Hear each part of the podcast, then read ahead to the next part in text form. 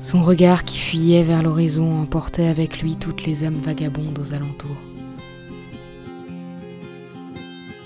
Elles déposaient leur valise sous ses yeux avant d'y plonger, s'évadant dans son iris et s'endormant dans ses pupilles.